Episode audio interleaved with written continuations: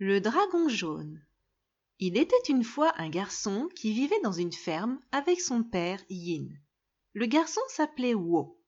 Wo était un garçon calme qui aimait beaucoup réfléchir à tout.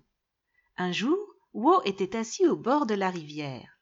Dans le reflet de l'eau, le garçon vit un homme vêtu d'un manteau jaune, monté sur un cheval blanc. L'homme avait quatre serviteurs avec lui, dont l'un tenait un parasol au-dessus de l'homme pour le protéger du soleil. Wo fut surpris lorsque l'homme se tint soudainement devant lui. Fils de Yin, dit le cavalier jaune, pouvons-nous nous reposer chez toi un moment? Wo se leva et s'inclina. Noble seigneur, je serais heureux de vous inviter dans ma maison. Le père du garçon, Yin, qui travaillait sur la terre, vit son fils arriver de loin avec le cavalier jaune et suivi des quatre serviteurs. Il salua ses invités et prépara un délicieux dîner. Ils étaient tous assis à la table et faisaient une conversation agréable. Wo ne dit pas un mot. Il écoutait attentivement la conversation et observait les étranges visiteurs. Après le dîner, l'étranger se leva et dit Fermier Yin, je veux vous remercier pour votre hospitalité.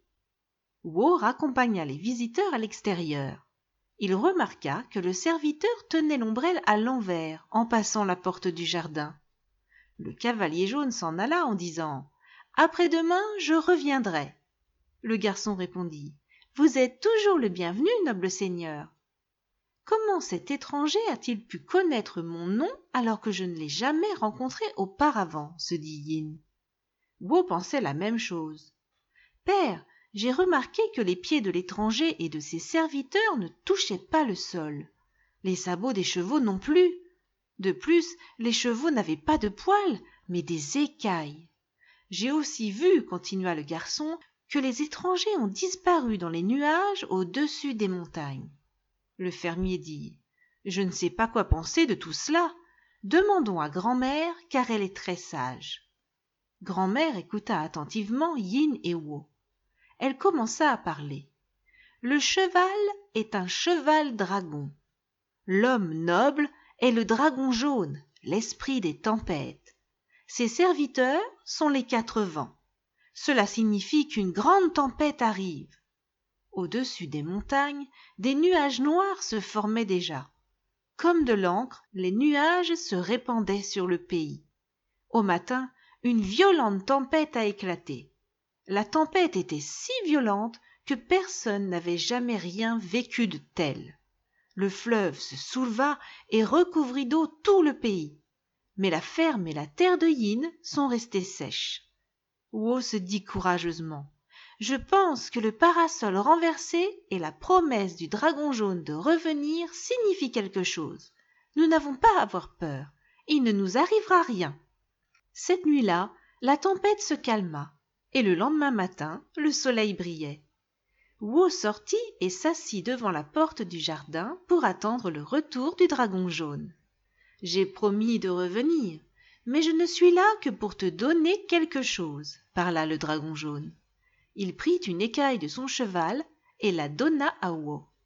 Le dragon jaune disparut alors en un éclair avec son cheval et ses serviteurs. Lorsque Wo montra à sa grand-mère ce qu'il avait reçu, elle lui dit Mets-le en lieu sûr, il te portera chance.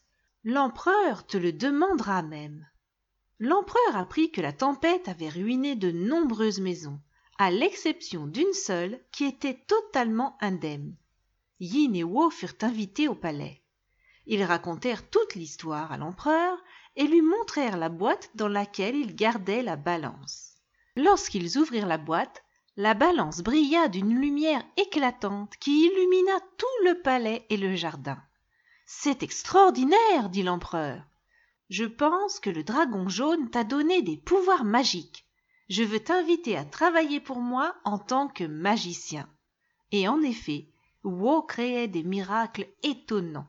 Il guérissait les gens malades et portait chance à l'empereur l'empereur était si heureux avec Wo qu'il lui construisit une belle maison. Évidemment, Yin et la grand-mère furent également autorisés à y vivre. Cela montre qu'il faut toujours être gentil et accueillant avec les étrangers.